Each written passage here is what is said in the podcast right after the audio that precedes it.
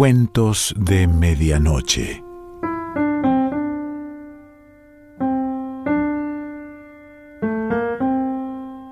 El cuento de hoy se titula El indulto y pertenece a Emilia Pardo Bazán.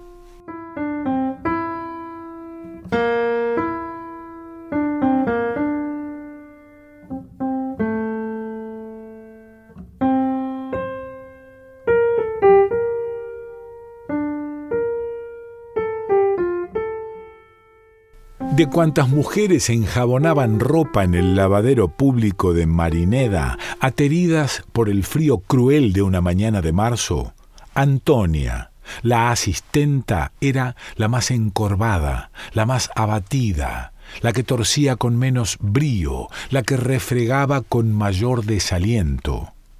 A veces interrumpiendo su labor, se pasaba el dorso de la mano por los enrojecidos párpados y las gotas de agua y las burbujas de jabón parecían lágrimas sobre su tez marchita. Las compañeras de trabajo de Antonia la miraban compasivamente y de tiempo en tiempo entre la algarabía de las conversaciones y disputas se cruzaba un breve diálogo a media voz entretejido con exclamaciones de asombro, indignación y lástima.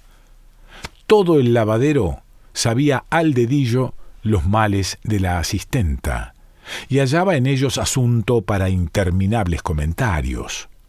Nadie ignoraba que la infeliz casada con un mozo carnicero, residía años antes en compañía de su madre y de su marido en un barrio extramuros, y que la familia vivía con desahogo gracias al asiduo trabajo de Antonia y a los ahorros de la vieja en su antiguo oficio de revendedora, baratillera y prestamista. Nadie había olvidado tampoco la lúgubre tarde en que la vieja fue asesinada, encontrándose hecha astillas la tapa del arcón donde guardaba sus caudales.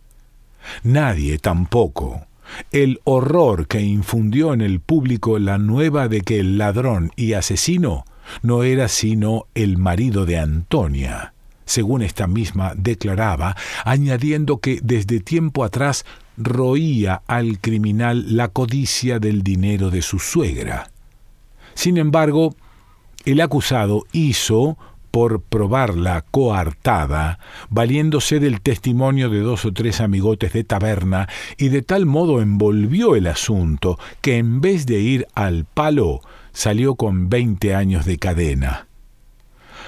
No fue tan indulgente la opinión como la ley. Además de la declaración de la esposa, había un indicio vehementísimo. La cuchillada que mató a la vieja, cuchillada certera, limpia, asestada de arriba a abajo con un cuchillo ancho y afiladísimo de cortar carne.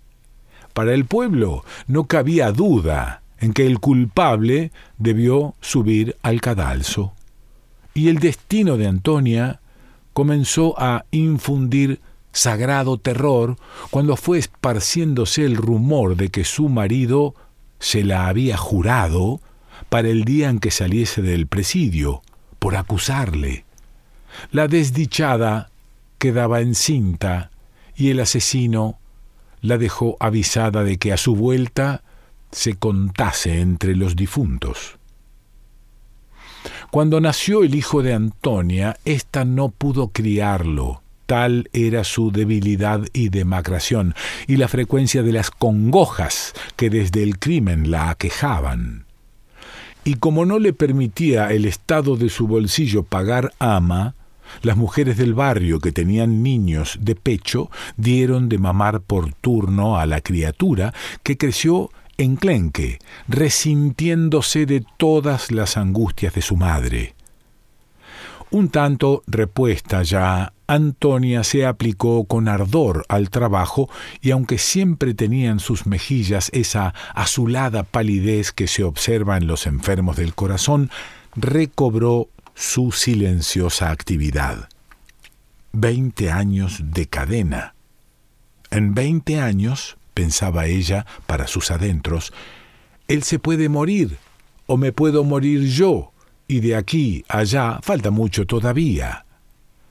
La hipótesis de la muerte natural no la asustaba, pero la espantaba imaginar solamente que volvía su marido. En vano las cariñosas vecinas la consolaban, indicándole la esperanza remota de que el inicuo parricida se arrepintiese o, como decían ellas, se volviese de mejor idea. Meneaba Antonia la cabeza entonces, murmurando sombríamente ¿Eso él? ¿De mejor idea? Como no baje Dios del cielo en persona y le saque aquel corazón perro y le ponga otro, singular enlace el de los acontecimientos. No creería de seguro el rey cuando vestido de capitán general y con el pecho cargado de condecoraciones daba la mano ante el ara a una princesa, que aquel acto solemne costaba amarguras sin cuenta a una pobre asistenta en lejana capital de provincia.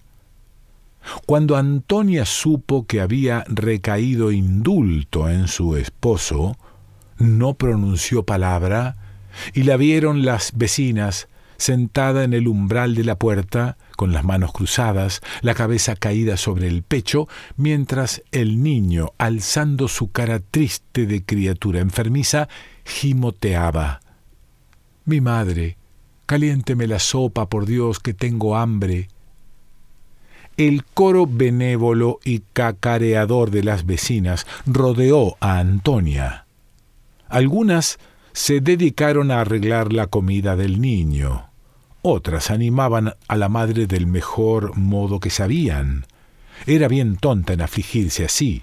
Ave María Purísima, no parece sino que aquel hombrón no tenía más que llegar y matarla. Había gobierno, gracias a Dios, y audiencia, y serenos. Se podía acudir a los celadores, al alcalde. ¿Qué alcalde? decía ella con hosca mirada y apagado acento. O al gobernador, o al regente, o al jefe de municipales había que ir a un abogado, saber lo que dispone la ley. Una buena moza, casada con un guardia civil, ofreció enviar a su marido para que le metiese un miedo al picarón. Otra, resuelta y morena, se brindó a quedarse todas las noches a dormir en casa de la asistenta.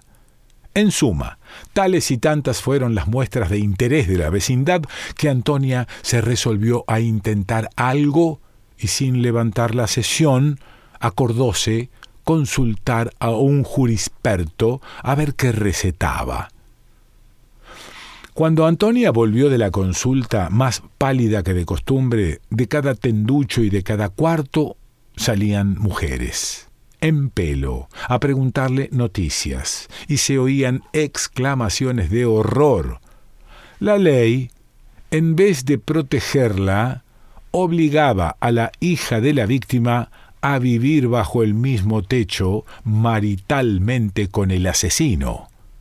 ¿Qué leyes? Divino Señor de los cielos, clamaba indignado el coro.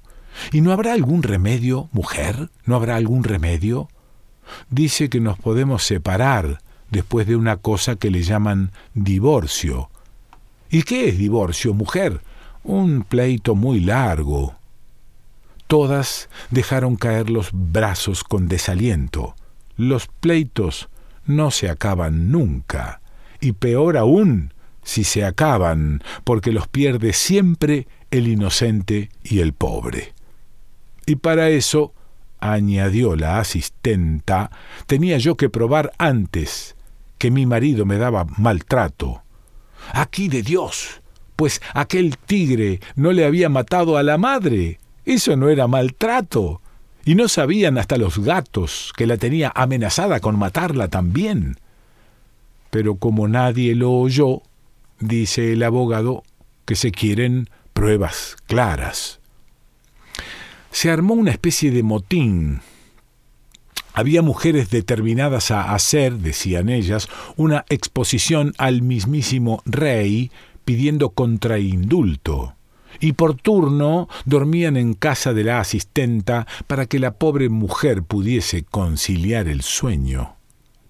Afortunadamente, el tercer día llegó la noticia de que el indulto era temporal y al presidiario aún le quedaban algunos años de arrastrar el grillete. La noche que lo supo Antonia fue la primera en que no se enderezó en la cama, con los ojos desmesuradamente abiertos pidiendo socorro. Después de este susto pasó más de un año y la tranquilidad renació para la asistenta, consagrada a sus humildes quehaceres. Un día, el criado de la casa donde estaba asistiendo creyó hacer un favor a aquella mujer pálida que tenía a su marido en presidio, participándole cómo la reina iba a parir y habría indulto de fijo. Fregaba la asistenta los pisos, y al oír tales anuncios soltó el estropajo, y dejando las sayas que traía arrolladas a la cintura, salió con paso de autómata, muda y fría como una estatua. A los recados que le enviaban de las casas respondía que estaba enferma, aunque en realidad solo experimentaba un anonadamiento general, un no levantársele los brazos a labor alguna. El día del regio parto contó los cañonazos de la salva, cuyo estampido le resonaba dentro del cerebro, y cómo hubo quien le advirtió que el vástago real era hembra, comenzó a esperar que un varón habría ocasionado más indultos. Además, ¿por qué le había de tocar el indulto a su marido? Se encerró en su casa y pasaba las horas sentada en una silleta junto al fogón. Bah, si habían de matarla, mejor era dejarse morir. Solo la voz plañidera del niño la sacaba de su ensimismamiento. Mi madre, tengo hambre, mi madre, ¿qué hay en la puerta? ¿Quién viene? Por último, una hermosa mañana de sol, se encogió de hombros y tomando un lío de ropa sucia echó a andar camino del lavadero. A las preguntas afectuosas respondía con lentos monosílabos y sus ojos se posaban con vago extravío en la espuma del jabón que le saltaba al rostro. ¿Quién trajo al lavadero la inesperada nueva? Cuando ya Antonia recogía su ropa lavada y torcía e iba a retirarse, ¿la inventó alguien con fin caritativo? ¿O fue uno de esos rumores misteriosos de ignoto origen que en vísperas de acontecimientos grandes para los pueblos o los individuos palpitan y susurran en el aire? Lo cierto es que la pobre Antonia al oírlo, se llevó instintivamente la mano al corazón y se dejó caer hacia atrás, sobre las húmedas piedras del lavadero. ¿Pero de veras murió? preguntaban las madrugadoras a las recién llegadas. Sí, mujer. Yo lo oí en el mercado, yo en la tienda. ¿A ti quién te lo dijo? A mí, mi marido. ¿Y a tu marido? el asistente del capitán, y al asistente su amo.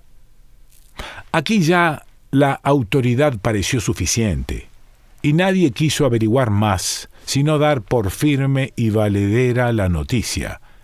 Muerto el criminal en víspera de indulto, antes de cumplir el plazo de su castigo.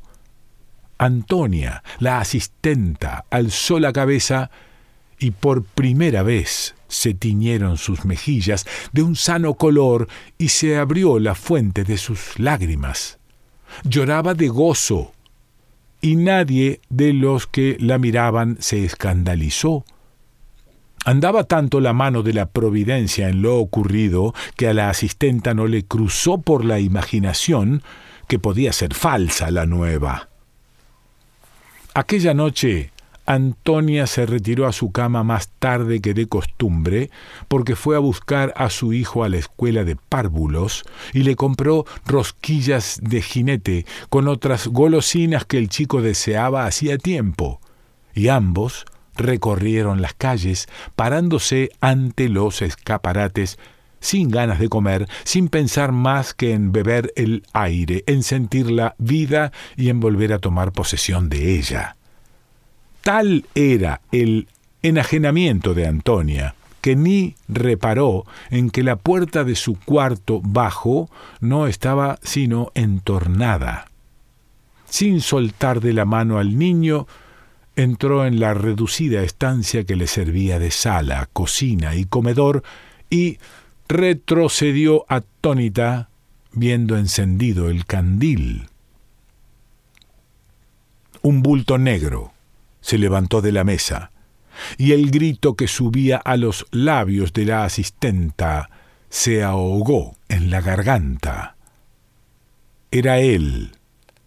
Antonia, inmóvil, clavada al suelo, no le veía ya, aunque la siniestra imagen se reflejaba en sus dilatadas pupilas. Su cuerpo, yerto, sufría una parálisis momentánea, sus manos frías soltaron al niño que, aterrado, se agarró a las faldas. El marido habló. Mal contabas conmigo ahora, murmuró con acento ronco, pero tranquilo.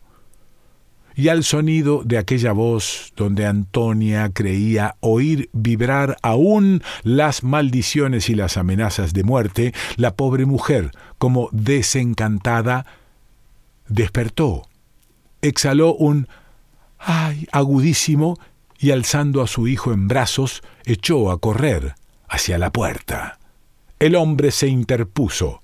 Eh, eh, eh, ¿A dónde vamos, patrona? Sí la veo con su ironía de presidiario. ¿A alborotar el barrio a estas horas? Quieto aquí todo el mundo. Las últimas palabras fueron dichas sin que las acompañase ningún ademán agresivo, pero con un tono que heló la sangre de Antonia. Sin embargo, su primer estupor se convertía en fiebre, la fiebre lúcida del instinto de conservación. Una idea rápida cruzó por su mente, ampararse del niño. Su padre no le conocía, pero al fin era su padre lo levantó en alto y le acercó a la luz. ¿Ese es el chiquillo? murmuró el presidiario y descolgando el candil lo acercó al rostro del chico. Este guiñaba los ojos, deslumbrado, y ponía las manos delante de la cara, como para defenderse de aquel padre desconocido cuyo nombre oía pronunciar con terror y reprobación universal se apretaba a su madre y ésta, nerviosamente, le apretaba también con el rostro más blanco que la cera. ¡Qué chiquillo tan feo! gruñó el padre, colgando de nuevo el candil. Parece que lo chuparon las brujas. Antonia, sin soltar al niño, se arrimó a la pared, pues desfallecía. La habitación le daba vueltas alrededor y veía lucecitas azules en el aire. A ver, no hay nada de comer aquí, pronunció el marido. Antonia sentó al niño en un rincón en el suelo, y mientras la criatura lloraba de miedo, conteniendo los sollozos, la madre comenzó a dar vueltas por el cuarto y cubrió la mesa con manos temblorosas. Sacó pan, una botella de vino, retiró del hogar una cazuela de bacalao y se esmeraba sirviendo diligentemente para aplacar al enemigo con su celo. Se sentó el presidiario y empezó a comer con voracidad, menudeando los tragos de vino. Ella permanecía de pie mirando, fascinada, aquel rostro curtido, afeitado y seco, que relucía con este barniz especial del presidio. Él llenó el vaso una vez más y la convidó. No, tengo voluntad, balbuceó Antonia. Y el vino, al reflejo del candil, se le figuraba un coágulo de sangre. Él lo despachó encogiéndose de hombros y se puso en el plato más bacalao, que engulló ávidamente, ayudándose con los dedos y mascando grandes cortezas de pan. Su mujer le miraba hartarse, y una esperanza sutil se introducía en su espíritu. Así que comiese se marcharía sin matarla. Ella después cerraría a cal y canto la puerta, y si quería matarla entonces el vecindario estaba despierto y oiría sus gritos, solo que probablemente le sería imposible a ella gritar, y carraspeó para afianzar la voz. El marido apenas eh, se vio saciado de comida, sacó del cinto un cigarro, lo picó con la uña y encendió sosegadamente el pitillo en el candil. ¿A dónde vamos? gritó viendo que su mujer hacía un movimiento disimulado hacia la puerta. Tengamos la fiesta en paz. A acostar al pequeño, contestó ella sin saber lo que decía, y se refugió en la habitación contigua, llevando a su hijo en brazos. De seguro que el asesino no entraría allí. ¿Cómo había de tener valor para tanto? Era la habitación en que había cometido el crimen, el cuarto de su madre. Pared por medio dormía antes el matrimonio, pero la miseria que siguió a la muerte de la vieja obligó a Antonia a vender la cama matrimonial y usar la de la difunta.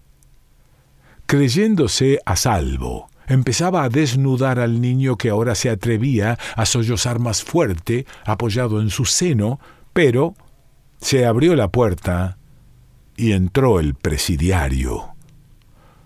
Antonia le vio echar una mirada oblicua en torno suyo, descalzarse con suma tranquilidad, quitarse la faja y por último acostarse en el lecho de la víctima. La asistenta creía soñar. Si su marido abriese una navaja, la asustaría menos, quizá, que mostrando tan horrible sosiego. Él se estiraba, revolvía en las sábanas, apurando la colilla y suspirando de gusto, como hombre cansado que encuentra una cama blanda y limpia. ¿Y tú? Exclamó dirigiéndose a Antonia.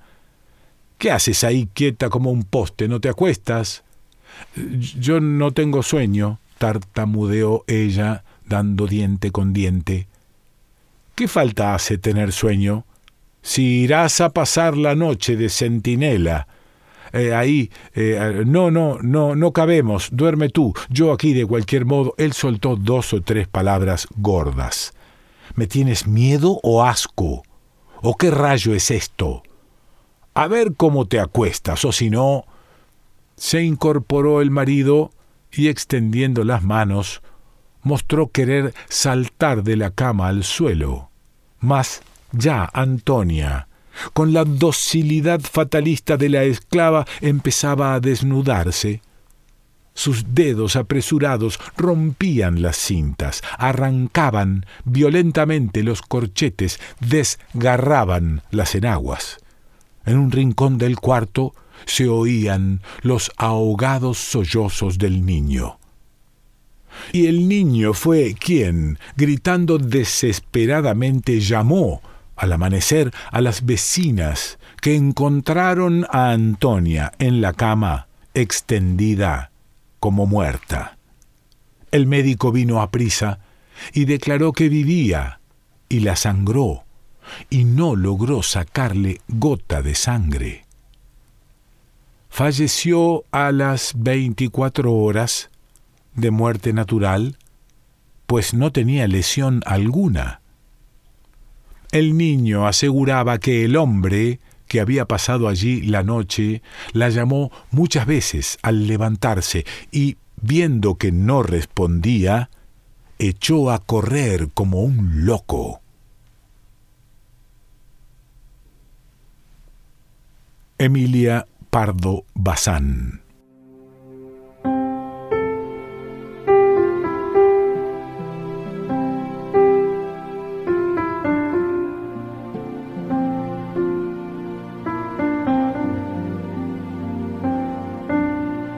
Cuentos de Medianoche.